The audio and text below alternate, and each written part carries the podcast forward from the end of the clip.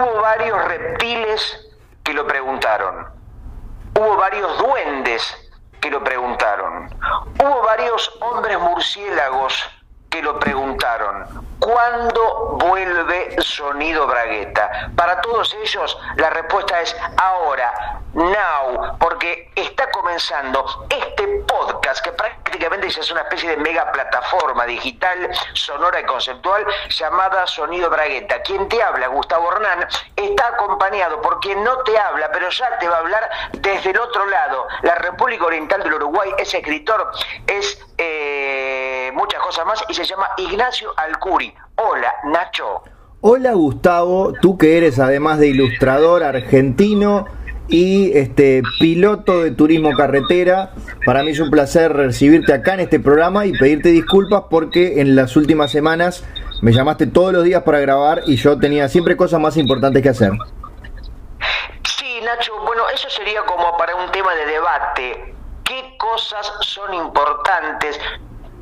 Cuál es el nivel de importancia que eh, le damos a las cosas, pero yo estoy atravesado por una sensación de miedo, Nacho, te cuento. Contame. Eh, a veces me pasa que cuando arrancamos estas situaciones, estas grabaciones, donde no preparamos nada y donde no hay un temario, no hay nada guionado o algo, digamos, algún tema del que vayamos a tratar.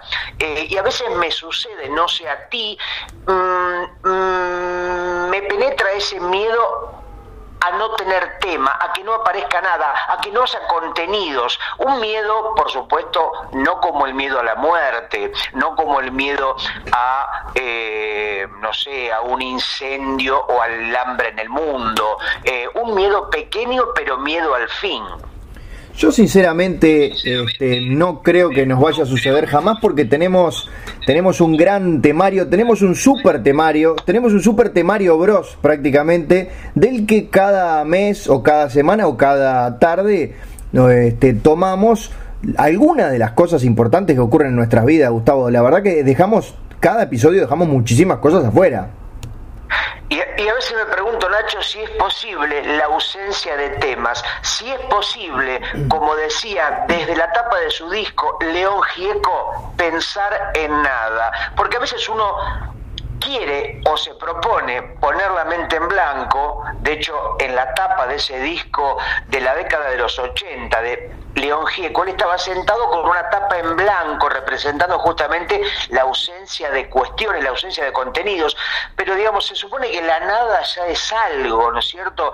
Y por más que uno quiera poner la mente en blanco, lo más probable es que alguna cosa se meta, algún contenido no deseado, alguna especie de mugre de la memoria, ¿no? Y esto me hace acordar a una serie que a vos te gusta y que tengo que ver como corresponde en algún momento, que es Seinfeld, que si no me equivoco decían que se trataba de una serie que se trataba, digo, sobre la nada. ¿Esto es posible que algo se trate sobre la nada? De hecho, era la gran, la gran mentira de Seinfeld era ser promocionado como un programa sobre la nada. La mejor forma de definirlo, que obviamente era un poco más larga y por eso a nadie le interesaba, era que fuera un programa sobre las pequeñas minucias de la vida cotidiana y cómo a veces te juegan malas pasadas. Por ejemplo, sobre todo en lo que tenía que ver con la búsqueda de pareja. Cada uno de los protagonistas tenía una cita y siempre había una pequeña cosita en la otra persona que hacía que no le gustara. Pequeña o no tanto como, por ejemplo, la, la muchacha que tenía manos de hombre y que eran como cuando la cámara se acercaba, eran como unas manos casi gorilescas que a Jerry no le gustaban mucho. Igual Nacho creo que no es lo mismo y conviene aclarar decir una serie sobre la nada, que suena algo como ampuloso, algo gigantesco, algo inabarcable, que algo sobre nada, que parece justamente una cosa más pavota, más costumbrista, eh, sobre quizás estas cosas de los que no pasan, de las cosas que suceden todos los días. Y me acuerdo una serie de dos documentales que vi en una gran página web que no sé si existe y que se llama o se llamaba teledocumentales.com donde hace algunos años vi documentales maravillosos, una página para ver documentales online, y había uno que se llamaba everything, es decir, todo, y nothing, es decir, nada. Y justamente, había, si no me equivoco, creo que era inglés, donde había un conductor, un presentador, y trataba, desmenuzaba el concepto histórico, em, metafórico, eh, poético, científico, si es posible aislar la nada, si es posible llegar a la nada, y parece que era imposible porque siempre había algo. Mira, justo estaba viendo, eh, más allá de que estamos fomentando la piratería, por lo tanto los abogados deben estar sobrevolando, se puede ver en YouTube. Hay, hay dos episodios, uno que es que es la nada y otro que es todo. De este muchacho se llama Jim Al-Khalili. Eh, ¿Serán los mismos que decís vos a los que yo hago referencia, Nacho? ¿Es un señor pelado? Y sí, era un señor pelado, así que deben ser los mismos. Me acuerdo que en su momento me habían interesado, como para verlos completos. Aparte era muy tarde y no me quedé dormido, que me sucede a menudo. Imagínate que, perdón que, que, vuelva sobre la nada, pero no debe haber mucho documentarista pelado. Así que Kim Al Khalili es efectivamente la persona que te guió por el mundo de la nada, por el todo, por el más o menos y por el defensor Sporting. Eh, pelados documentalistas. Eh, eh, Telis, Telis Zabalas, el pelado Cordera, Peter Gabriel, mm, Mario Zapaga cuando hacía de Mario Baracus, aunque Mario Baracus no era pelado porque era, muy no, era moicano, es cuando tiene esa especie de franja de pelo que divide la, la, la cabellera, Nacho. En efecto, esa franja de gasa capilar se llama moicano. ¿Y los moicanos que eran los que cortaban la cabeza de la gente para luego hacer como una especie de ofrenda floral? ¿O esos eran los... Los, los jíbaros. Este, los jíbaros, exactamente. De ahí viene el famoso tema del Indio Solari, Jijijíbaro, ¿no? que es un tema dedicado a los jíbaros que contaban chistes. Los jijijíbaros eran, o sea, no, no te ríes porque justamente, mira, ves cómo parece que esto está preparado, pero no, porque es una tradición. Los jijijíbaros eran los jíbaros que sabían que no podían escapar a su destino, no porque era parte de su cultura, de su vocación, pero antes de agarrar, por ejemplo, a un arqueólogo que iba a hacer una especie de estudio antropológico al África, lo agarraban y antes de cortarle la cabeza le contaban un chiste para que muera por lo menos con una risa en la boca. Esta es, ¿Vendrían a ser los antepasados de los payasos medicinales? Exactamente, pero no tan pelotudo como los payamédicos. Obviamente, que tiene esa cosa de, bueno, como este hospital es aberrante, los médicos son espantosos y te vas a morir, al menos te vamos a contar un chiste antes y tu familia le vamos a cobrar igual. Hay una película de los hermanos, o mejor dicho, de los no hermanos Gastón Duprat y Mariano Con, del el año pasado llamada Mi Gran Obra Maestra, eh, donde los protagonistas son eh, Luis Brandoni y Guillermo Franchella. Eh, la película te diría que es casi, es por lo menos regular, pero hay una parte que hace odiarla, que es donde mm, Luis Brandoni está internado porque sufrió un accidente y eh, contratan a un payamédico o aparece un médico eh, justamente haciéndole bromas y dan ganas de dispararle a la pantalla. Mi pregunta es, ¿el, el objetivo de esa aparición es que tengas ganas de dispararle a la pantalla? No, supongo que el guionista o los directores habrán considerado que sería un buen gag o una idea para generar risa en la platea. De hecho, me parece que, porque la vi en el cine, la película, tengo esa costumbre antigua y extraña de ir a ver algunas películas al cine y la gente se rió bastante y yo puse una cara inocultable de gran ojete oscuro. Claro, afortunadamente también estaba oscura la sala y nadie pudo verla.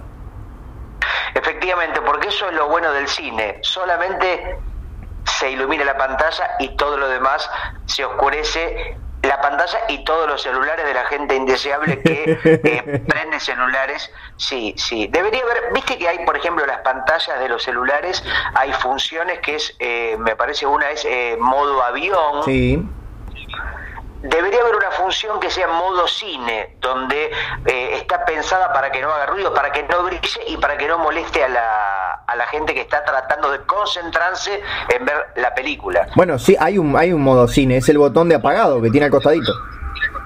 Ah, bueno, pero yo digo para la gente que no puede resistirse y necesita estar con el celular prendido, que de pronto la, no sé, la empresa Motorola o Nokia o Samsung o, eh, no sé, Medialunas del Abuelo, la empresa que genere los celulares, eh, tenga eso en cuestión. Y supongo que también un celular podría tener nuevos modos o servicios que todavía no los están contemplando. Modo restaurante, por ejemplo.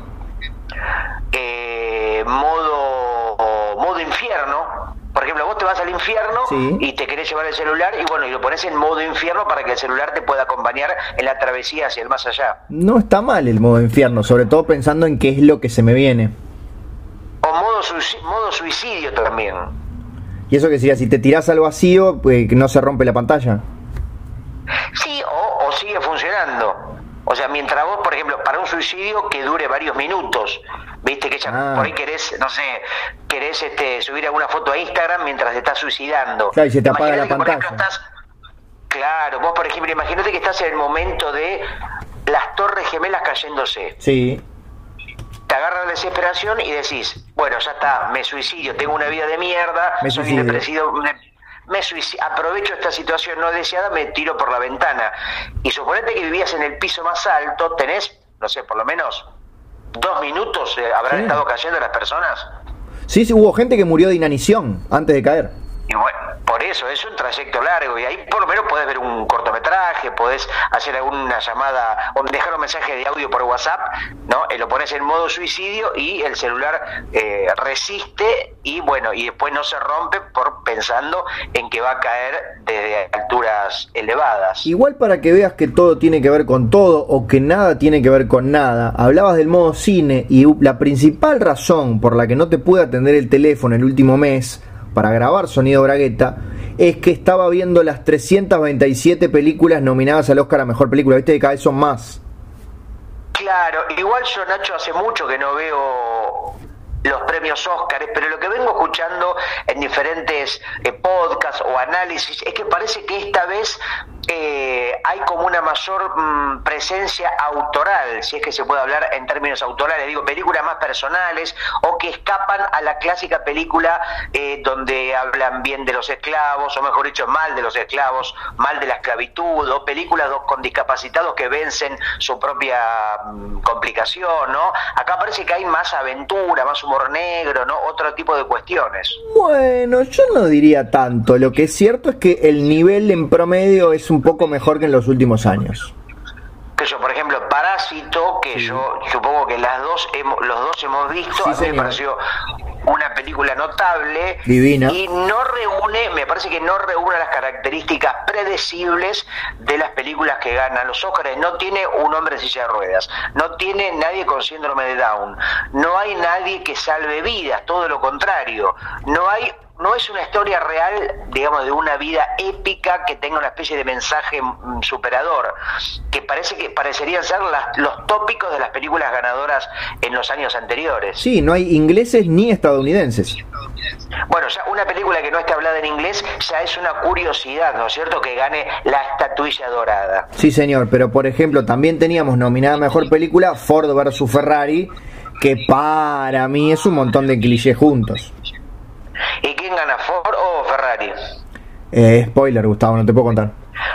Supongo que se tratará de un documental, porque hasta, hasta donde yo sé, son dos autos, dos empresas como Ford y Chevrolet o Peñarol y Nacional, son como dos íconos un superclásico, ¿no? Como Boca River, pero del automovilismo. ¿Esto es así? Bueno, justamente lo que hace la película es contar el origen de la rivalidad en las carreras, que fue en Le Mans en el año 66. No, porque viste que, por ejemplo, hay una película que se llama Harley Davidson and the Malboro Man, ¿no?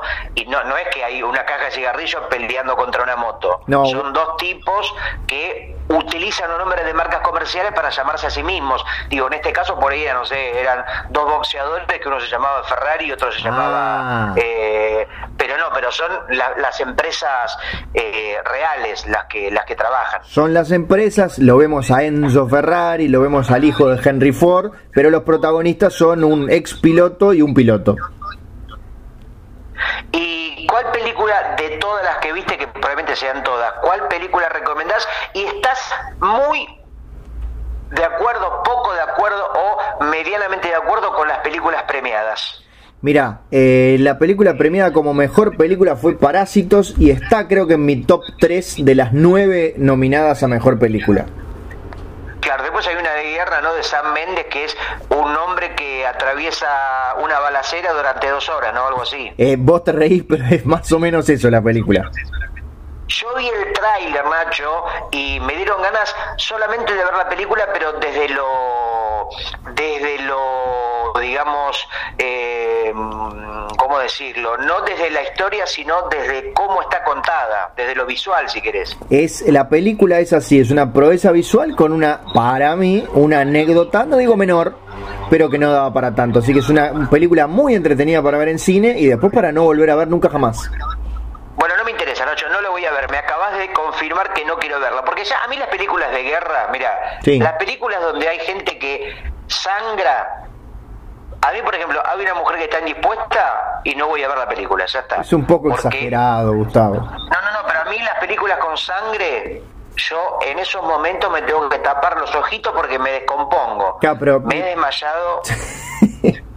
Mi Yo pregunta me es... desmayo. Si yo, yo veo Sí. sangre, me desmayo en las películas. Claro, por eso lo que te iba a preguntar es, pero si, si la, la mujer solamente lo menciona, ¿también te desmayás? No, no, el tema es visual. Si lo menciona no pasa nada. Pero si vos, el tema es verlo, verlo. Aparte, la sangre en el cine es una de las cosas más fáciles de hacer. Digamos, es muy- o sea, con dos pesos podés generar sangre que parezca sangre de verdad. Y por ahí es tomate zika. Claro, pero bueno, por gente como vos es que las publicidades de, de toallitas femeninas tienen un líquido azul. No, tenían un líquido azul, porque después de recibir muchas quejas de mentirle a la gente como si fueran menstruaciones de la pitufina, que ni siquiera sería sangre azul. Seguramente la pitufina tendría unas menstruaciones kilométricas de cascadas de sangre roja con todos los protozoos y los equinodermos y todas las protuberancias que tiene. Viste que la sangre de la menstruación viene con una especie de, de, de, de, de- miguita, de comida, de, Sí, es como un tuco. de material. Es como un casi te diría que la boloñesa de la concha. Ah, bueno. ¿Te gusta para, No, para título se- no, no? Yo creo que es un poco fuerte. El INADI evaluaría suspender el podcast. Viste que la palabra es una palabra curiosa, porque nosotros he dicho así, la boloñesa de la concha, vos pensás en algo desagradable, pensás en, no sé, una cosa de Franchella, al que mencionamos hace un ratito, una cosa, o en Olmedo, o en esa cosa, digamos, del humor machista No. y, y ya retrógrado. Pero ahora, por ejemplo, vos hablas de Concha Velasco, de Concha, no sé, muchas artistas, cantantes, y ahí el nombre de la Concha remite a otra cosa. Y, y a muchos le debe gustar la salsa boloñesa, Gustavo, no lo dejes afuera. A mí me encanta, pero hablando sin ningún tipo de ironía ni de, ni de segundas lecturas. Yo cuando voy a comer sorrentinos, adivina con qué salsa lo pido. Con boloñesa. Por supuesto, porque es la más rica, a veces con cuatro quesos, pero mi preferida es la boloñesa. Bien, no o sea, no vamos a hacer un chiste medio franchelesco de si te gusta comer el añonotti solo o cuando tiene boloñesa. No, Nacho, no me, no, no me lleves para un lado que no quiero ir, porque no, no todo es juego de palabra y doble sentido. Para nada. A veces uno puede hablar de la boloñesa y únicamente que se refiere literalmente a la, a la boloñesa, y ahí se acabó. Bueno, pero eh, no sé, el gato anda maullando por ahí, pero no le damos pelota. Eh, pero entonces, eh, con, con en algún momento con Parásitos, no vamos a spoilear nada, pero te, te bajó la presión. Sí, igual yo cuando veo que viene ese momento me tapo los ojos y, y después voy como abriendo, entreabriendo los dedos y voy viendo si ya puedo volver a ver la película por completo. Imagínate en películas como Hostel Ah. o películas más gore donde se tortura gente, ahí prácticamente me tapo los ojos a los cinco minutos y me los destapo cuando pasó una hora y media de película. Claro, es como bastante al pedo ver esa película, ¿no? Pero me encanta escucharlas. Ah, bueno, bien, es interesante. ¿Y los gritos no te generan nada? No, me generan placer. Ah, bueno, o sea, los gritos desgarradores te- como que te, te pone contento. Sí, porque no los veo. El tema para mí es lo yo soy una persona visual, Nacho. No, no, eh, claro, justamente por eso te afecta tanto la sangre. Claro, aparte tiene el color más más más imponente, o sea, si la sangre fuera, no sé, azul, justamente como la de, la de la propaganda, pero es roja, que es un color imposible de pasar por alto. Es el color que pone nervioso hasta un toro. Imagínate que para que ponga nervioso a un toro, Nacho. Pero dicen que los toros ven en blanco y negro. ¿Quién dice eso? Un daltónico, porque le conviene. Bueno, no sé, la, la ciencia, los científicos, el, el del documental, no sé. Como los hermanos o mejor dicho, claro, como los hermanos que eran los enemigos de Lucky Luke, el famoso vaquero del cómic franco-belga. Los hermanos Dalton. Los hermanos daltónicos, en su origen eran los hermanos daltónicos porque justamente veían de cualquier color y al final les cambiaron el, la empresa, que era Dargaud o Dargo, me parece que era la que tenía la propiedad del personaje o que la que los editaba, eh, tenía miedo que el sindicato de daltónicos se quejara porque viste que podría considerarse como una burla, no como un chiste. Viste que hay gente que piensa que es una cosa que es burla y, y, no es un chiste, que no sé si hay una diferencia y si se puede explicar qué es burla, qué es chiste, qué es humor y qué es este otra cosa. Hay una gran diferencia fundamental para la supervivencia de la especie humana, pero no lo vamos a hacer acá. Te quería pedir permiso, Gustavo, para hacer, para enviar una queja al, no sé si al gobierno francés, a Dargaud, a quien corresponda, a la banda de cine, a quien corresponda a la banda dibujada. A ver, adelante, te escuchamos. Eh, en Uruguay todavía no ha llegado eh, el último álbum de Asterix en español. Ah, el, la hija de Vercingetorix es. Ese mismo que salió creo que en octubre en Francia. Ah, mirá hace mucho tiempo. Dicen también, escuchando a gente que habla del tema, que parece que es el mejor de la última serie de libros ya sin los creadores originales, ¿no es cierto? Bueno, ¿vos sabés si en Buenos Aires está? Yo no lo vi, pero me dieron ganas de leerlo. Ahora no sé si será un cómic oportunista, porque parece que evidentemente se para en el feminismo de las últimas épocas y que evidentemente el personaje es la hija de Vercingetorix, es la verdadera protagonista, mostrándose como una líder, saliendo del estereotípico lugar que muchas veces la historieta le dio a los personajes femeninos. Mira, dos cosas te voy a decir. La primera es que el feminismo ya lo había tocado Uderzo en solitario. en, uno de sus cómics, creo que de los, de los 90, que hablaba de una mujer feminista que llegaba a la aldea y generaba muchísimos problemas. Claro. Lo otro. Ah, pero como a problemas, pero problemas, digamos, como que venía a hacer quilombo, a reclamar por cosas que le pertenecían. Claro, por ejemplo, usaba pantalones y a los hombres les parecía horrible y se peleaba con Asterix. Y Asterix decía, anda a lavar los platos, o no. Eh, más o, decía, no, tiene razón. Claro, claro, claro. Para que estoy buscando el nombre, porque por suerte tenemos a nuestro amigo Google. El nombre del cómic este clásico de todavía con el dibujo de Uderzo. Con el dibujo de Uderzo, pero Goscinny ya había muerto de, de la insatisfacción unos años antes. Ah, o sea, de los que dibujó y escribió Uderzo también. Sí, señor. Me parece que es La Rosa y la Espada, pero ya lo estoy chequeando porque tengo una memoria. Uh, no. Es casi el nombre de un disco de, es casi el nombre de un disco de Rata Blanca. Mira, la aldea, sí, la aldea gala se ve sacudida por una revolución femenina con la llegada de una bardesa llamada Magistra y sus ideas sobre la emancipación femenina, 1991. Uderzo siempre un visionario. ¿Está vivo o está muerto Uderzo todavía? Está vivo, tiene, tiene un montón de años y dicen que se había peleado con la hija, que era la típica que le decía firmame este cheque mientras él lo babeaba arriba de la hoja.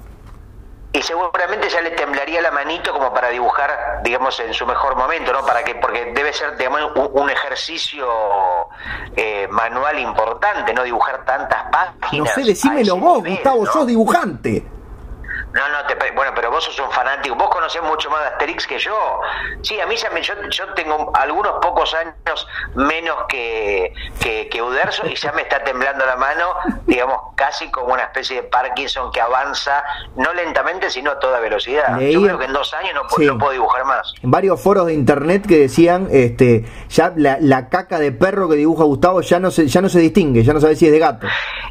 Es que dibujar es un trabajo muy difícil, sobre todo dibujar cosas que se reconozcan, ¿no? El dibujo figurativo dibujar un hombre andando a caballo, digamos que dibujar manchas, y ahí también es otra cuestión, ¿no? Dibujar es cuando se reconoce el objeto o vos puedes hacer figuras simplemente, digamos, este, abstractas o, cualquier mierda y es también dibujo.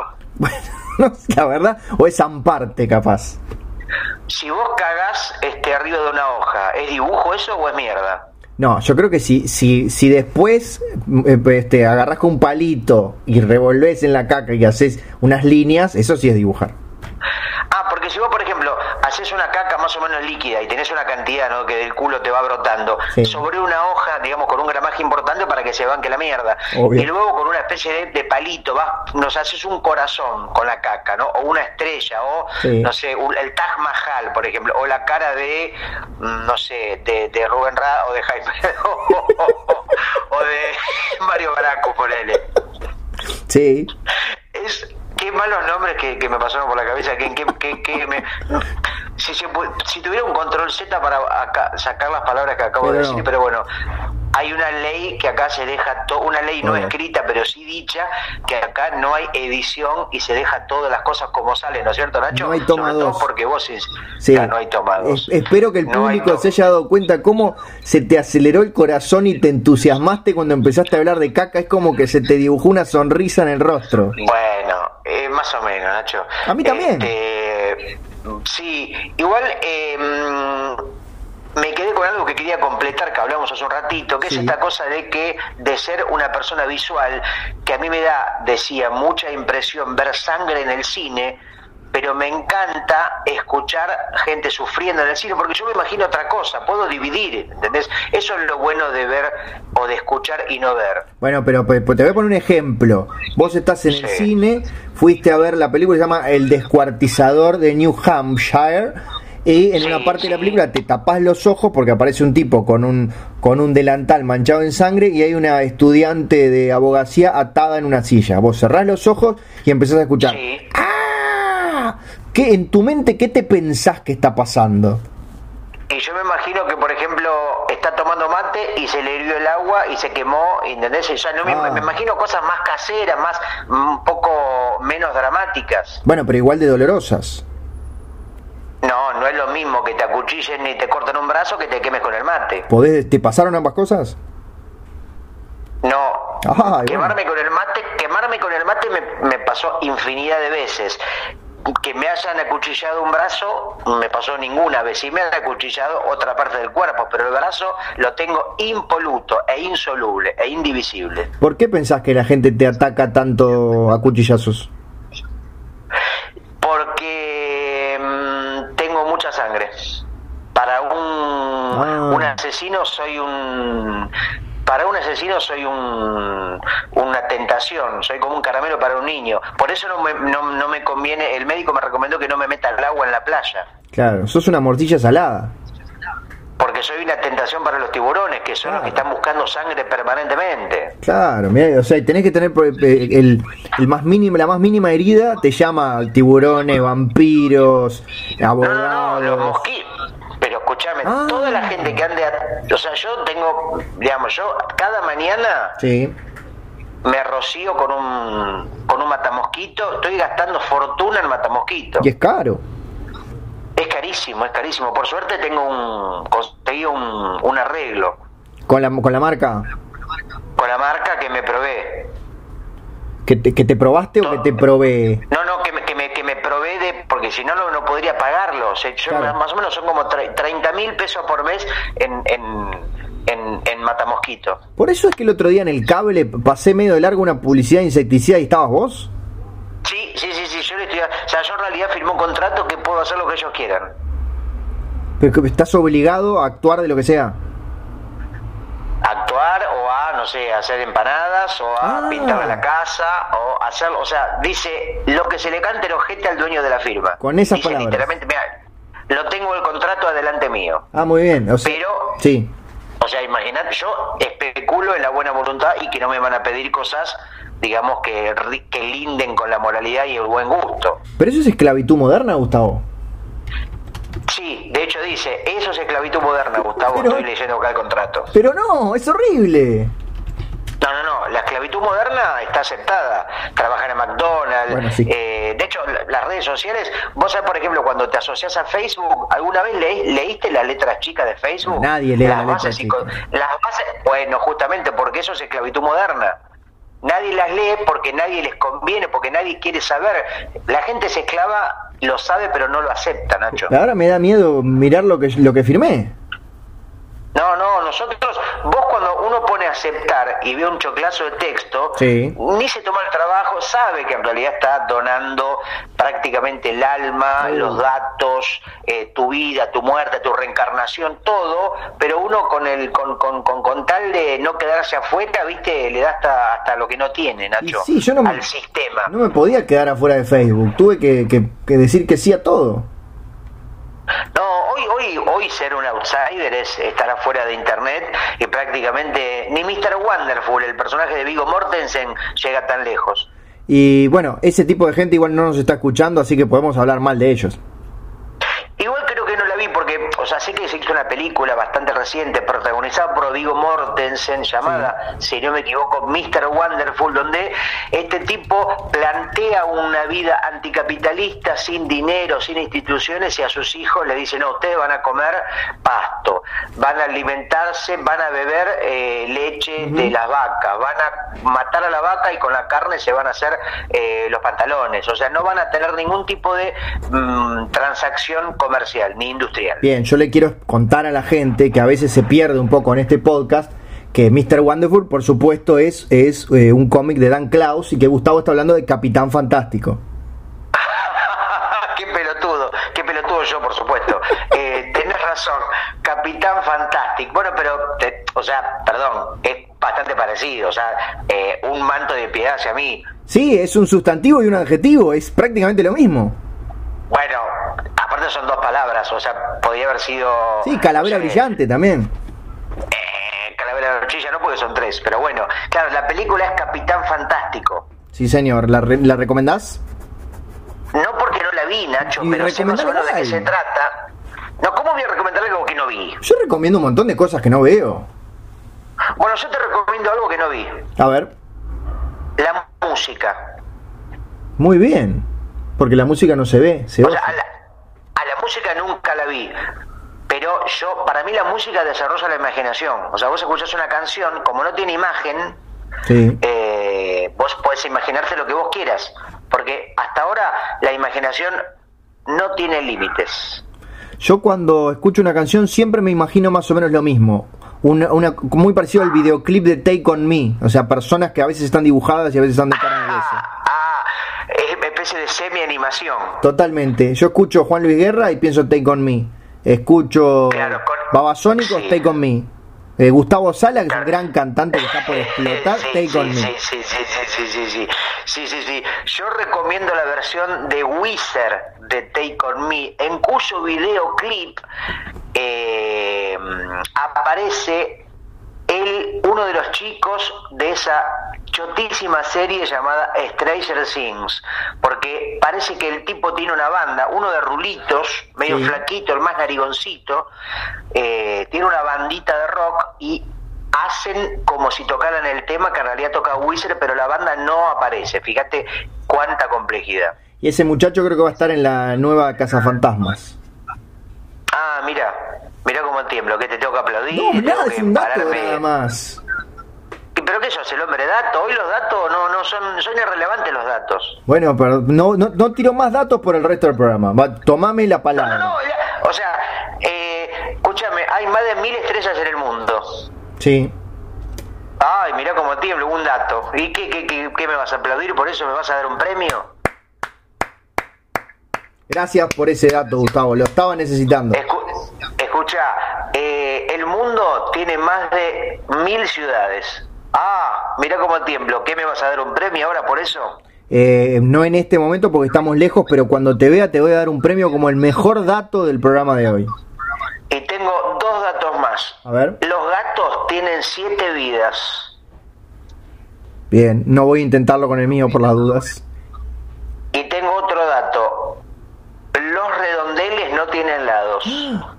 Nunca lo había pensado, Gustavo, ¿es así? No como los cuadrados que tienen cuatro, no como los triángulos que tienen tres, no como los X que tienen dos, ¿entendés? Claro. Y los paramecios tienen 70, los histriónicos tienen 24 y así, de acuerdo a la cantidad de lados que tengan, eh, tienen tienen tienen eh, nombre correspondiente. Es increíble que este programa sea gratuito con la cantidad de información que damos. ¿Y sabes cómo se llaman los que tienen lados de la web? ¿Cómo se llaman los que tienen lados de la web? Es el chiste peor formulado de la historia. Horrible. ¿Cómo? E-lados. Claro. Viste que está el e-commerce, el email, bueno, el e-lado son los lados de Internet. El E espantoso. Bueno, justamente, porque la E habla de Internet, aunque debería ser e-mail, no email. O sea, Internet es e. Internet es, es en inglés. Yo los, los mails, incluso los que mando a compañeros de trabajo acá en Montevideo, los mando en inglés. Lo que es tremendo es como ahora, por ejemplo, antes decía, te mandé un correo Sí. y venía el correo argentino. Ahora te, te mandé un correo y uno ya presupone que se trata de un email, ¿no? Sí, y ojo. O sea, la, la sí. película, la película tienes un email, se podría llamar tienes un correo. Ni siquiera hay que decir correo electrónico ya. Es verdad. Igual creo que vamos quedando poco que usamos el correo electrónico. Ahora la gente se manda por WhatsApp, por Instagram. Somos nadie entra a Gmail. Pero Nacho, eh, y, y- y- y el arte de escribir una carta dónde quedó, Nacho? Es una de la letra, pregunta. de mover, de, eh, de mover la mano como un uderzo de 400 años con Parkinson y discapacidad motora. Llenar ¿Dónde la quedó pluma de tinta y hacerla pasear Claro, sobre la ¿eh? hoja. ¿Dónde quedó ese arte de correr al ñandú, pegarle un tiro en la cabeza, arrancarle una pluma del ojete, llenarla con tinta china que a- alguna vez fue parte de un pulpo y escribir con una letra gótica poesías inolvidables? Qué lindo. ¿Dónde quedó? Qué lindo, qué buen escritor que sos. Sí, Nacho, vos es que hablando de escritor, eh, ayer me pasó algo que no me había pasado nunca en la vida. Es difícil hacer cosas por primera vez, teniendo tantos años como yo y casi como vos. Es bastante difícil. Yo pensé que ya lo habías experimentado todo. No, hay como 70 cosas que todavía no hice, pero ayer hice una que no había hecho nunca. Contame, por favor. Primero te digo, para ver si la vas adivinando, estaba desnudo. Ay, ya lo sé. Bueno, me metí, o sea, No, ya lo sabía. Adiviné, adiviné. No, espera, espera, espera, no te adelantes, no te adelantes. Eh, abro la ducha. Sí. Imagínate la situación. Empieza a, empieza a salir agua caliente. Sí. Me fijo, toco el agua a ver si está la temperatura que yo creo conveniente. Me meto en la ducha, Ah, me meto en la ducha. me empiezo a enjabonar. Sí. ¿no? El jabón lo deslizas por una tetilla, lo vas deslizando por mis abdominales privilegiados. Bueno, me está subiendo la temperatura, Lo- Gustavo. No lo, respondo. pa- no. lo pasás por, por estas rodillas de altísimo nivel, Ah. Eh, lo deslizás por la espalda con esa curvatura envidiada por eh, mucha gente y noto algo Epa. extraño que no tendría que estar sucediendo. Te calentaste. No, boludo, me Ah. doy cuenta que me había metido la ducha con anteojos. No. Sí, Nunca en la vida me pasó. Nunca en la vida, Nacho, y hace bastantes años que uso lentes o anteojos, estaba pensando en algo, no estaba muy concentrado y nunca me di cuenta de retirar los lentes de mi rostro y me metí a la ducha y pasaron varios segundos hasta que me di cuenta, me sentí un absoluto inútil, dije la especie humana retrocedió muchísimos años en este segundo, me lo saqué, pero sentí, me sentí como una derrota, casi que perdí el día. Eh, es muy difícil recuperarse después de eso. Digo, ¿cómo puedo, ¿cómo puedo ser tan estúpido? ¿En qué estaba pensando que no me di cuenta que me estaba metiendo? Viste, tuve como una especie de, mm, no sé, de momento de absoluta tristeza, te diría casi. Y sí, a mí, a mí, sinceramente me están dando ganas de darte un abrazo, Gustavo. Pero bueno, ya hoy, hoy lo pude superar y me di cuenta que, que, que, que fue, bueno, algo que mm, me, me dejó, por lo menos me dejó la enseñanza, ¿no? No sé cuál todavía, pero alguna enseñanza me debe haber dejado. En, en mi caso tengo un tema que yo me baño de mañana y obviamente duermo sin los lentes, entonces me despierto y voy derecho al baño y eso reduce drásticamente las chances de que entre a la ducha con lentes puestos. Ahora, ¿nunca te pasó, por ejemplo, que, no sé, imagínate, supongo que vos alguna vez lo habrás hecho, entras al baño. Entré muchas veces. al baño. Bueno, hasta ahora supongo que lo hemos hecho los dos y seguramente Sí. mucha gente de la que nos está escuchando ahora. Escucha, todas, sí. vos seguime porque es bastante complicada Sí, la sí, sí, situación. sí. Entras al baño, levantás la tapa del baño, La, del techo del baño, decís. no, levantás la tapa del inodoro, Ah, bien, sí, lo he hecho también. te bajás los pantalones, Bueno, luego, en el caso de que lo tengas, te bajás el slip o boxer, boxer elastizado.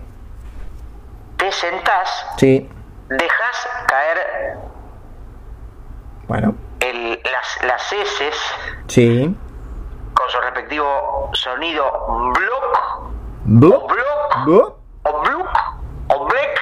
¿no? Recordemos a la gente que uno de esos blogs puede escucharse en un episodio de este podcast. Bueno, eh, ah, es cierto, sí. Por suerte eh, ese, ese sonido no lo produje yo. No. Y de pronto te volvés a subir los pantalones, Sí. vas hacia donde tenés que ir, seguís con tu vida y No, te das cuenta no. que te olvidaste de limpiarte la cola. No, no, nunca me pasó. Qué horror. ¿Nunca te pasó que te levantaste y te olvidaste de limpiarte el culo y te acordaste por ahí dos horas después y ya estabas trabajando en el Banco Provincia atendiendo a la gente? No, qué horror. No, nunca me pasó. Y sentís una molestia, una- dice, algo está sucediendo en mi cuerpo, algo, una especie de, de anomalía, de presencia incongruente, de algo que está como de una manera errónea. Una extraña necesitas comezón. Viste que a veces es como una película cuando le falta un frame, viste que hay un salto, Sí. una especie de elipsis. Sí, a veces la vida nuestra hacemos elipsis involuntarios y bueno, limpiarse el culo o no limpiarse el culo a veces puede suceder tranquilamente. No, no, este, está- yo me acordé de lo más parecido que me pasó, pero, pero creo que es muy tonto al lado de lo tuyo. ¿Y qué te pasó de forma, cuál fue lo más parecido que te pasó? Eh, la primera vez que me anoté un gimnasio hice toda la rutina con los lentes puestos. Ay, pero qué tipo tan particular. Pensé que me ibas a contar algo un poquito más interesante. ¿Y cuál es el problema? No, y no, no, no, eh, fue la última vez. Después terminé yendo varios años y fue la única vez que me dejé los lentes puestos.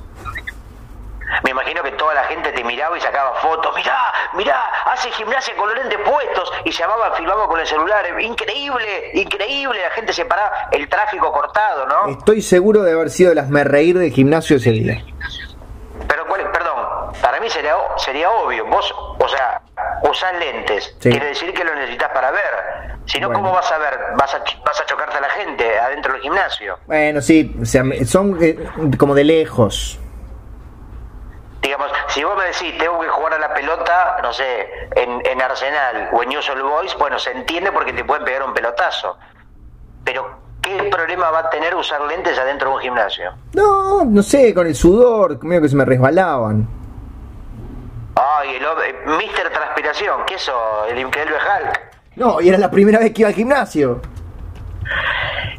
Bueno, entonces me imagino que eso habrá sido. Viste que a veces uno hace cosas que son como señales. Sí, cuando, cuando corto el pasto en círculos. La señal, claro, como la película del indio Yamalán.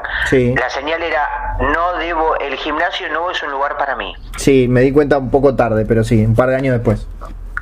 Te apareció el pequeño Alcuri en el hombro y dijo: el gimnasio no es un lugar para ti, es decir, para mí, porque somos la misma persona. Sí, y él- de hecho todas las noches cuando cierro los ojos antes de acostarme me acuerdo de ese, de ese día traumático.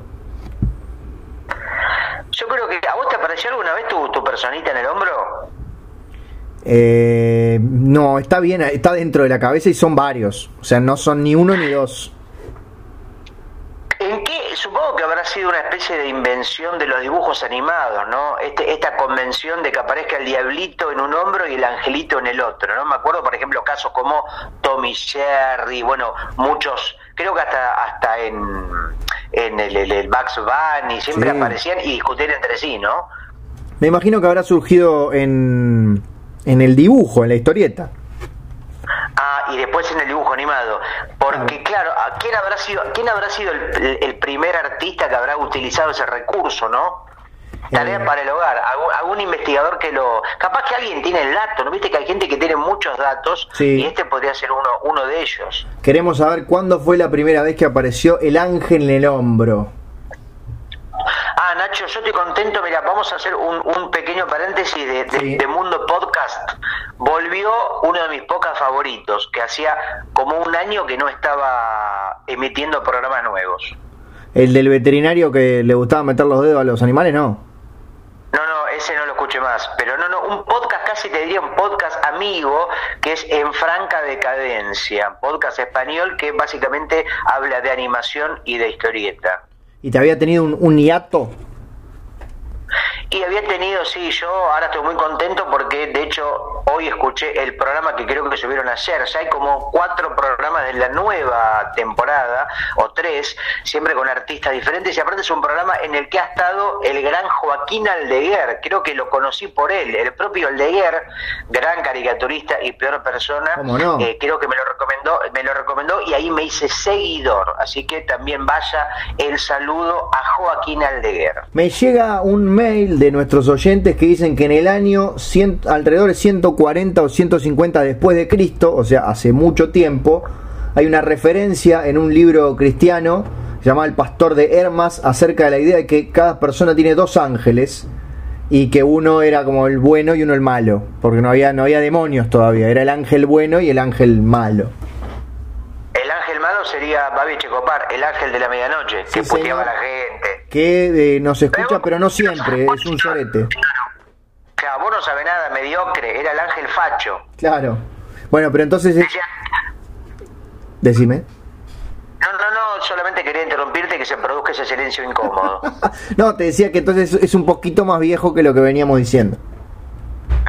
O sea, la Biblia me parece que fue la que generó todo lo que... Después, Viste que en la Biblia está todo. Después Sí. vino George Lucas y robó de la Biblia. Después vino Clint Eastwood, robó de la Biblia. Vino, no sé, eh, Harry Potter, robó de la, Biblia. O sea, digo, voy a inventar un tipo que reproduce mm, panes. Ah, ya lo hizo Dios.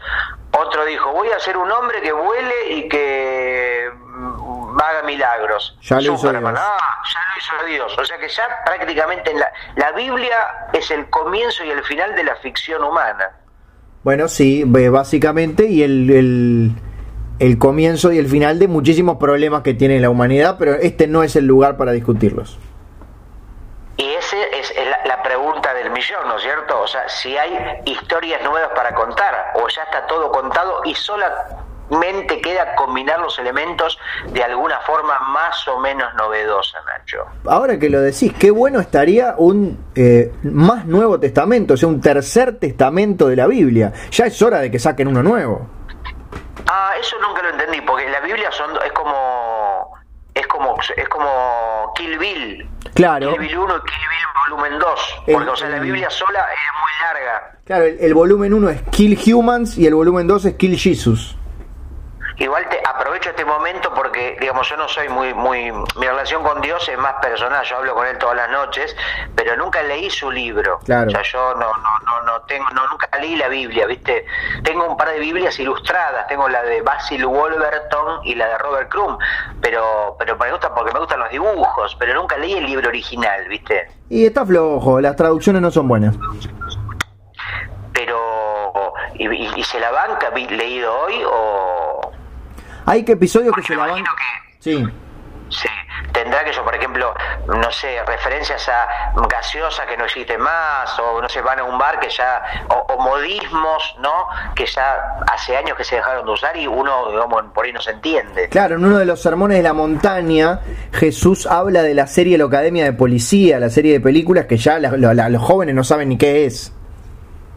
Y, y, y vos decís que se podría hacer una tercera parte retomando en el donde quedó la segunda, o, o- o, digamos, con elementos actuales, donde, donde el Jesucristo tiene WhatsApp y, todo. Y para los mí- milagros Sí, al estilo los, Sherlock. los hacen. Sí, Ah, nunca. Sherlock es Sherlock Holmes. claro, el estilo Sherlock, el estilo Drácula, tiene que ser que Jesús vuelve en nuestros días. O sea que lo que vos estás diciendo confirma mi teoría, que solamente queda reiniciar los clásicos, pero por ejemplo, Drácula es un clásico histórico, lo hacemos que tenga computadora, que vaya a bailar. Eh, Sherlock Holmes, bueno, pero ahora tiene, no sé... mm, eh, Computadora, va a bailar. claro, y así todo. Che, hagamos a Tarzán, pero que tenga computadora, que vaya a bailar. Che, hagamos a Noferatu, pero que tenga computadora, que vaya a bailar. Queremos un Jesús con computadora que vaya a bailar.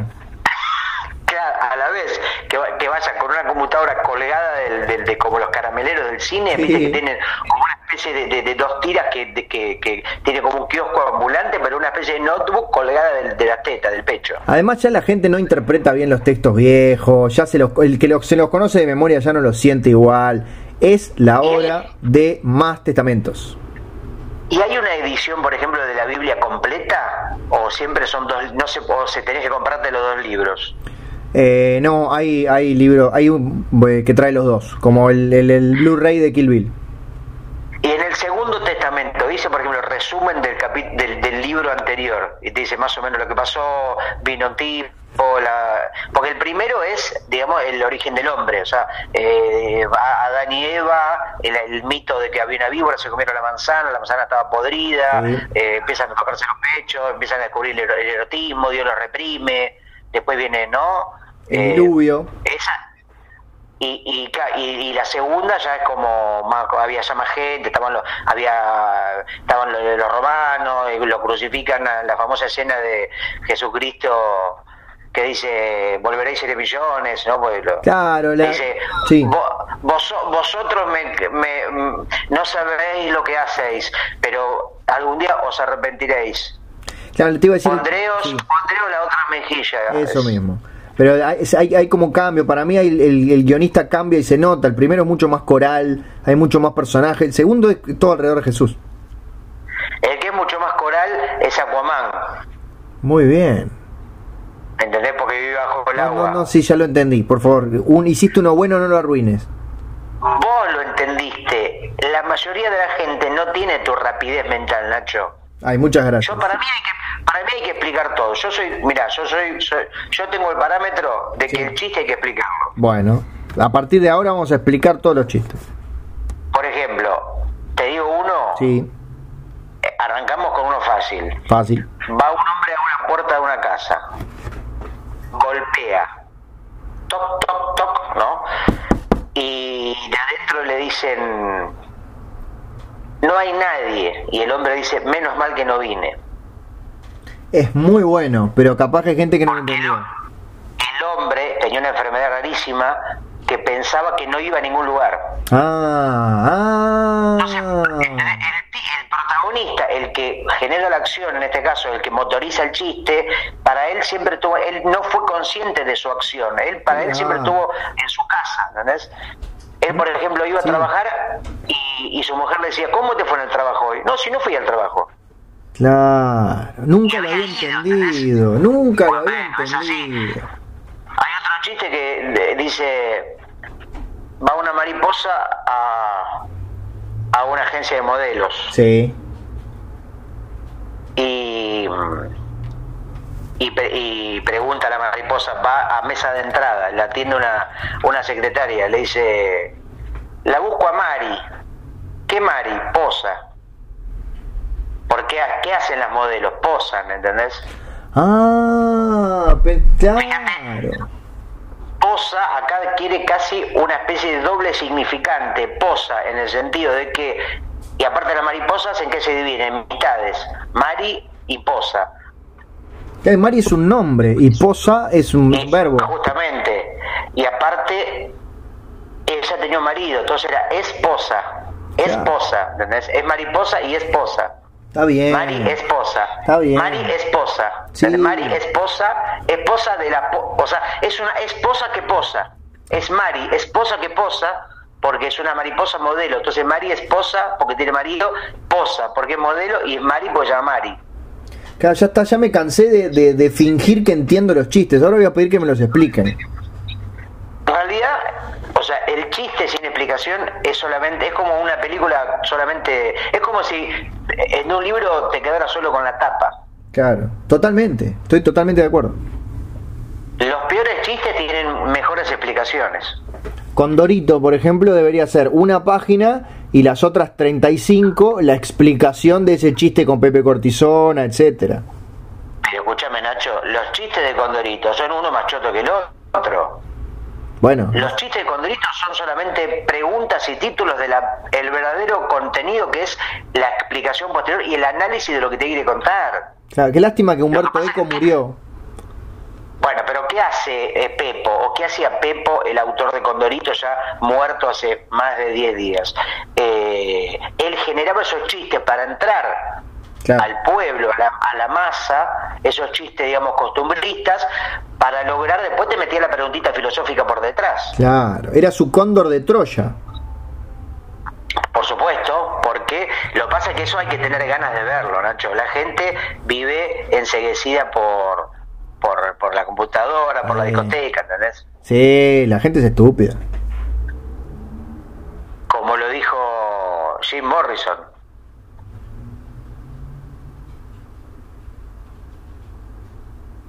Me gustó esa pausa dramática. ¿Qué dijo Jim Morrison? Lástima que los dos hablamos al mismo tiempo en el regreso del silencio y cagó todo el momento dramático. ¿Qué dijo Jim Morrison? Eh, la gente se la gente se tupía. Te propongo un ejercicio, ya en, en, el digamos encontrando prácticamente la luz en el túnel de este podcast. Dale, porque si es un ejercicio me tengo que sacar los lentes. Hagamos hagamos un silencio, pero tratando de que cuando volvamos a hablar, volvamos al sonido, no lo hagamos al mismo tiempo. Muy bien. O sea, decimos 1, 2, 3, hacemos silencio total y cuando alguien de nosotros lo considere vuelve a emitir palabra, pero tratando de que nunca, que no nos pisemos. Me parece genial. Bueno, ¿vamos? Vamos. 1, 2, 3.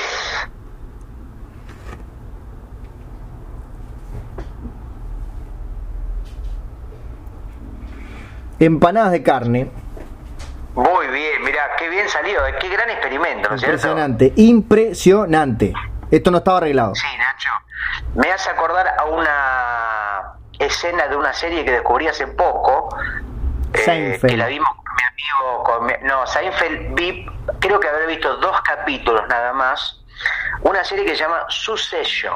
Sí, buenísimo. Succession. ¿La viste o me estás tomando para la chacota? Vi las dos temporadas, las reseñé en el diario y las comenté en la radio. Ah, bueno, coincidís conmigo que es una gran serie. Yo solamente vi la temporada 1. Es una gran serie y te espera una gran segunda temporada. Con, con mi novia nos hicimos bastante fans y hay un momento inolvidable donde el hijo, digamos, de este gran magnate mediático tiene una especie de conversación por, por, por, por teléfono como en altavoz eh, con, su enemigo, con su enemigo empresario, y ahí se produce un silencio y ese momento de altísimo nivel dramático, se escuchan ruiditos, boludeces que hace la persona del otro lado, y es muy significativo, ¿no es cierto? ¿Recordás la escena de la que te hablo? Sí la recuerdo. Sí la recuerdo. Efectivamente. ¿Cuánto miedo que le tenemos al silencio, no? Es que pasa que hay silencios incómodos, pero si fueran tan cómodos como estos, la gente prácticamente no hablaría. Si fuera cómodo sería un sillón, no un silencio. Sí, o sea, dicen silencios cómodos como si el silencio fuera reclinable, como si el silencio fuera, no sé, de peluche, donde como si el silencio fuera gordo y amable para abrazar. Qué lindo abrazar el silencio. Y después está la famosa canción de Simon Angarfunkel. Los sonidos del silencio. Que tiene una gran versión de un artista que ahora no me acuerdo, pero que seguramente vos vas a poder googlear rápidamente en la película uruguaya basada en la fuga de los tupamaros de la prisión de Punta Carreta. La película se llama, si no me equivoco, eh, 12 años de oscuridad, no, 12 años de algo. 12 años de esclavitud. ¿Cómo se llama? No, boludo, no me tomes el pelo que es un tema muy comprometido y muy serio, por favor. Bueno, pero hay una que se llama 12 años de esclavitud. Bueno, pero esta no, eh, es una película que prácticamente con mucho mucha rigurosidad documental eh, cuenta un poco eh, cómo la dictadura uruguaya detiene a Mauricio Rosenkopf, el propio Pepe Mujica, interpretado por un actor español en una caracterización notable, está el chino Darín haciendo de Mauricio Rosenkopf, eh, al que conocimos muchos con el disco La Margarita de Jaime Ross. Sí, señor. Bueno, y en esta película que te pido por favor que nos digas el nombre que se me fue de eh, mi cerebelo. La noche eh, hay de una 12 vers- años. la- Viste que estaba, la- estaba cantaban los 12 años. La noche de los 12 años, película que casi recomiendo. Hay una versión de Los sonidos del silencio muy dramática, muy, muy, casi muy emocional, de una cantante, no sé si argentina, mexicana o española o uruguaya, pero bueno, este cantaba en castellano, que también recomiendo especialmente, Nacho. Se llama Silvia Pérez Cruz. Silvia Pérez Cruz. Sos rápido para googlear, ¿eh? Soy muy rápido. Y no pongo el, play porque después, eh, como la vamos a poner en YouTube, este, este podcast, después cuando encuentra que hay canciones, tengo miedo que nos baje el podcast. Sí, Nacho, sí, Nacho. Eh, tuve problemas con eso porque viste que ahora soy youtuber. Soy youtuber. Yo te veía más rejuvenecido, más, más saltarín, más con pinche. Sí, sí. Más idiota también. Bueno, un poquito. Y mm, bueno, y con el amigo Julián Crudo, con el que estamos produciendo estos videos para mi canal de YouTube oficial, viste, hace cualquier mierda, pero le pones oficial y parece que es buenísimo. Es re importante. Em, hicimos algunas cosas con música y YouTube nos censuró y nos retiró los videos que incluían, por ejemplo, música de los Beatles. Y esto es verdad, no es un chiste. No, no, no, te creo, claro. Los, los Beatles es como meterte con, con Dios. Para pero yo pensaba, a ver, los discos ya están, los Beatles están cagados en guita. Es más, dos están muertos, o sea, ni siquiera les, les, importa. ¿Qué mal les puede hacer que un boludo en la Argentina haga de forma lúdica y divertida y casi y cero lucrativa una cosa donde utilice tres segundos de su música, nada. Entonces, la verdad, los Beatles se podrían sacar un poco la, gorra de policía. ¿eh? Sí, están rebotones, el traje de sargento. Yo creo que mucho, mucho amor y paz, mucho hielo sumorín, pero bien garcas son los Beatles al final, ¿eh? Gustavo. ¿Viste la banda de Police? Bueno, la verdad de Police es George, George Harrison, John y, John, los Beatles, de, los Beatles de Liverpool, los cuatro drogados con flequillo, como se conocían en su época. Gustavo. Sí, Nacho, ¿cómo estás? ¿Estás ah. apurado? que Yo te encontré el equilibrio justo. No, está bien, el gas justo, como en Aranchelo de H2O. Estoy tomando mate. Estoy, estoy reclinado en el silencio más cómodo que pude conocer jamás. Estoy hablando con vos, ah. un hombre al que, al que iba a decir amigo, pero creo que sería una mentira, una exageración. un conocido que al, por el que tengo cierto aprecio. Ahí está. Déjame, déjame compartir este momento, porque yo, ¿sabes lo que pasa? Ahora cortamos. Sí. Y me quedo, y, y, empiezo, yo extraño, Nacho. No, está bien, yo te extrañaba mucho también a ti. De hecho, hoy, mira, hoy me fui a caminar por el parque que está acá por mi casa, por el barrio de San Cristóbal, en, la, en Capital Federal, en Argentina, en Buenos Aires. Sí. Y me apareciste, o sea, en un momento vi una cucaracha entre el, entre el pasto y me apareciste vos. Ah, qué lindo. Nunca me, nunca me llevaste al parque. Pero, fue coincidencia, no es que la cucaracha me hizo acordar, fue como coincidencia de imágenes. Y dije, lo voy a llamar a Nacho y le voy a proponer, hagamos un bragueta hoy, como siempre, sin ningún punto de partida, sin ningún tema, sin ninguna idea. Y, y es lo que finalmente hicimos, Nacho. Me sorprendiste aceptando, la verdad. Tengo que, nobleza gaucha. No, es que de hecho lo que me ofendió no fue la comparación con la cucaracha, sino que nunca me haya llevado a ese parque. Es que, bueno, mira, está muy cerca y es muy lindo, son muchas manzanas, este, y no es una verdulería. Eh, bueno. Y es muy lindo, hay mucha gente, igual me sentí un poco en falta, porque yo fui a caminar y ahí va la gente a correr, ¿entendés? Ah, y te sentías como en cámara lenta. Entonces yo iba caminando, mira, te cuento la escena, iba caminando con auriculares escuchando en franca decadencia el podcast español que te comenté hace un ratito. Eh, y moviéndote en franca decadencia. Incluso gente más grande que yo, o sea, gente muy veterana, que iba corriendo, haciendo esfuerzo, ¿entendés? Con una, una especie de amor por la vida y por el deporte. Yo iba solo caminando. Pero mucha gente corriendo. No, no, agotado no, caminando con ritmo, ¿no? Caminando casi en forma deportiva, ¿no? Como para adelante, ¿no? Para mover un poco el ojete. Y los tipos ahí me miraban como diciendo, vos sos un hijo de puta, ¿por qué no corres? Ser, debes, debes, morir, te vamos a denunciar. Es muy así, el deportista es muy de odiar al que no hace deportes.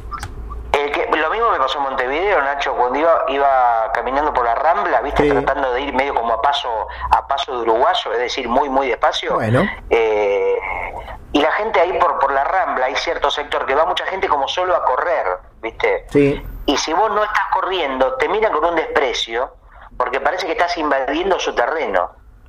Está mal eso, porque la Rambla con esa vista tan linda que tu ciudad no tiene, tu ciudad en la, la que te aloja en este momento, es para andar despacito y mirando el mar.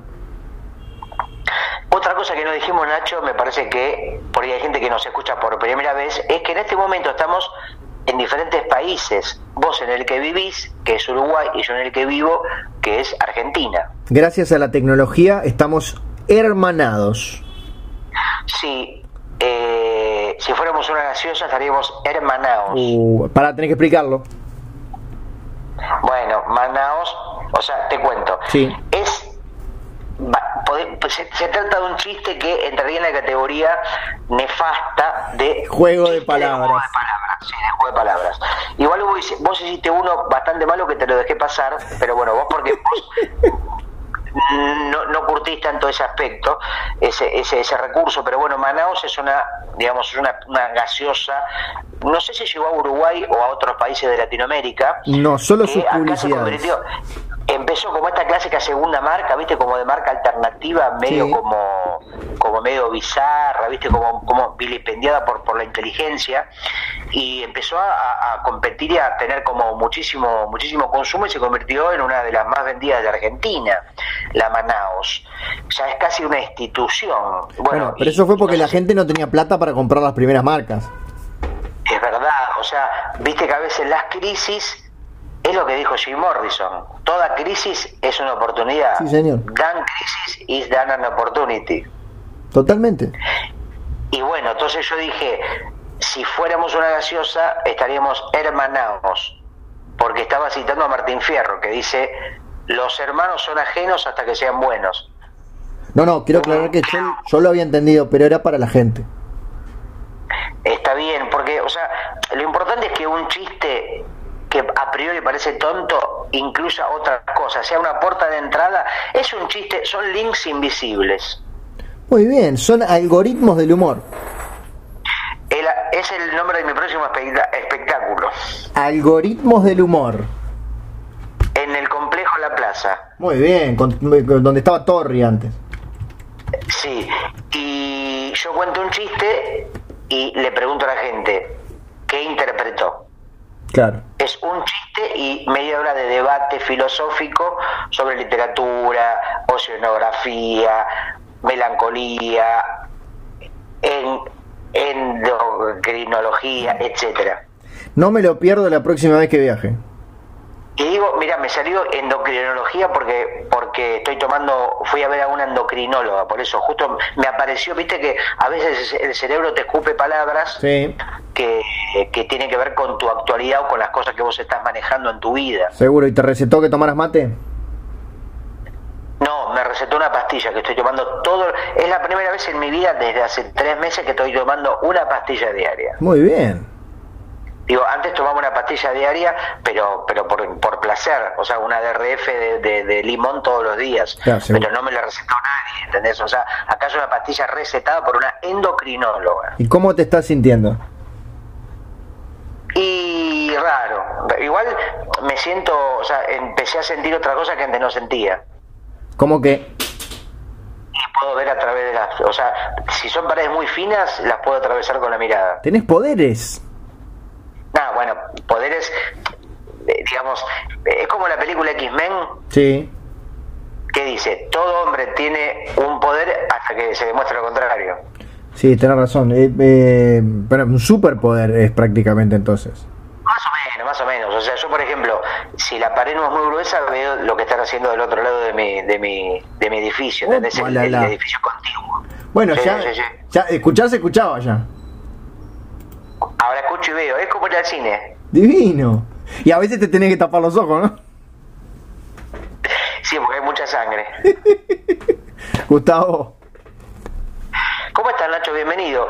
En este comienzo, bueno, contanos qué vamos a tener en el sonido bragueta de hoy. no, qué comienzo. Vamos, Bueno, Nacho, vamos es que 70 quiero hacer- minutos. Quiero, quiero- quiero extender. ¿Cuánto fue? El, eh, ¿De qué duración fue el podcast más largo? Oh, pará, a ver. Eh, 1.17. Hasta ahora 1.17. 1.17. Yo quiero que este sea el más largo, por lo menos para tener.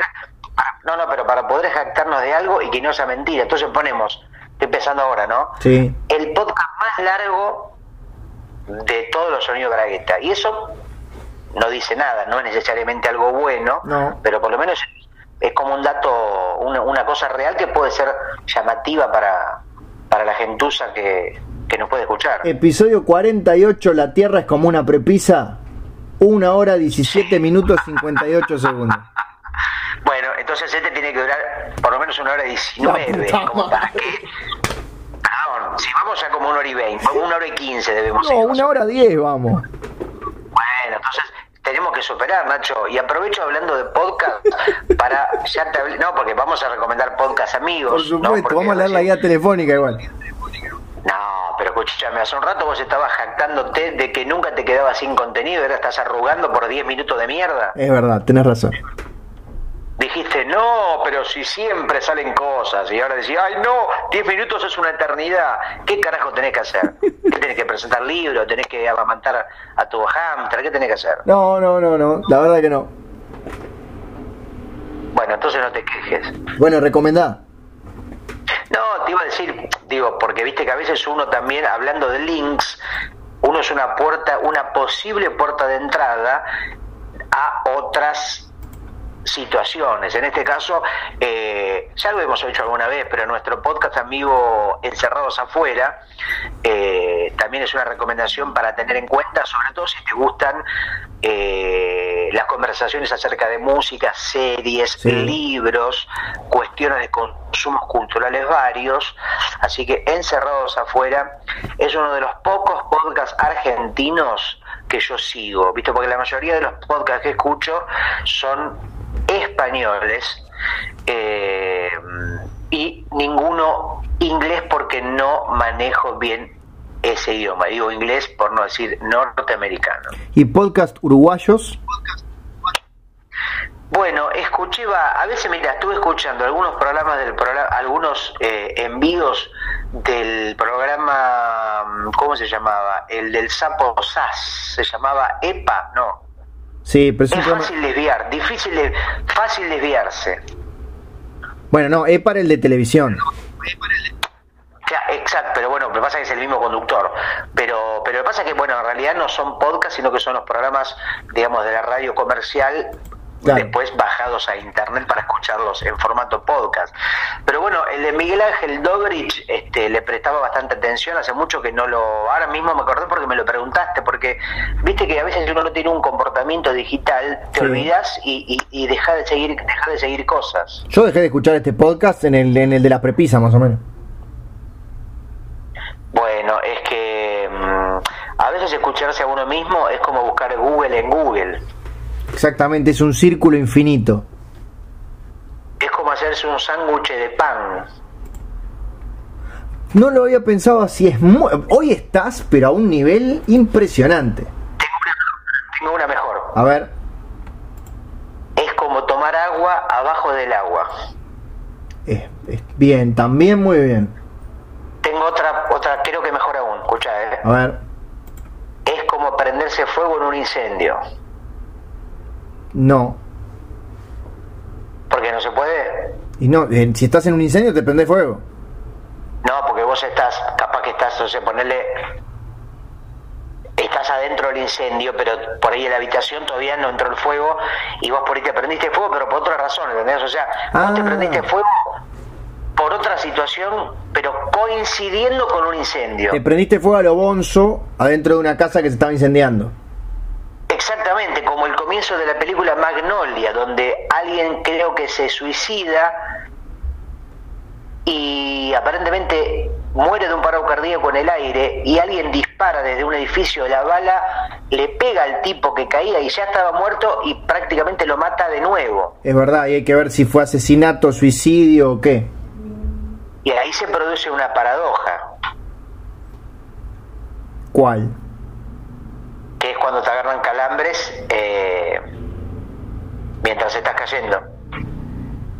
¿Y por qué, pero por qué sería una paradoja? Y porque para Doha. Ah, está, perdón, pensé que era algo más encumbrado, como me venías, me tenías mal acostumbrado. ¿Qué para la Doha? Eh, O sea, la Doha nunca para, o sea, no se detiene, para y le dicen para Doha. es como mariposa. Justamente, mariposa y paradoja.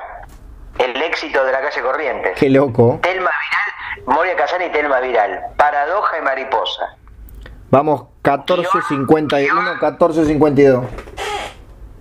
Ah, bueno, falta muy poco, Nacho. Sí, falta muy poco. porque Ahí quiero morir.